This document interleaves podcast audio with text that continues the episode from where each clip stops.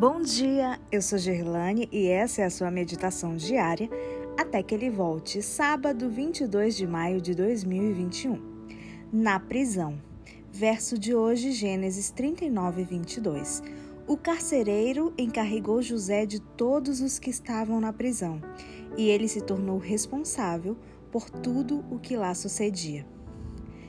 É um estranho sentimento ver a cela de uma prisão ser fechada e ouvir o carcereiro virar a chave. A primeira reação é procurar uma maneira de sair. O confinamento é um horror. Sei disso porque passei pela experiência. Eu estava no exército e tinha saído para uma licença um tanto irregular. Retornando à minha base de duas semanas mais tarde, fiquei preso por 24 horas. No dia seguinte, fui sentenciado.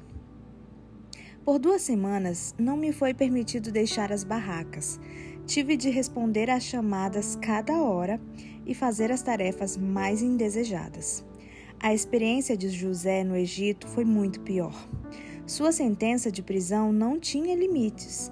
Poderia ficar na prisão por toda a vida pelo seu crime. Fechado dentro de quatro paredes, com liberdade restringida a esse pequeno espaço, deve ter sido uma situação desencorajadora, sem esperança. Embora esquecido pelos homens, Deus não havia se esquecido de José. O Espírito Santo trabalhou em favor de José, reconhecendo que aquele prisioneiro era diferente dos outros. Possuidor de responsabilidade, o guarda entregou a José a supervisão dos demais prisioneiros.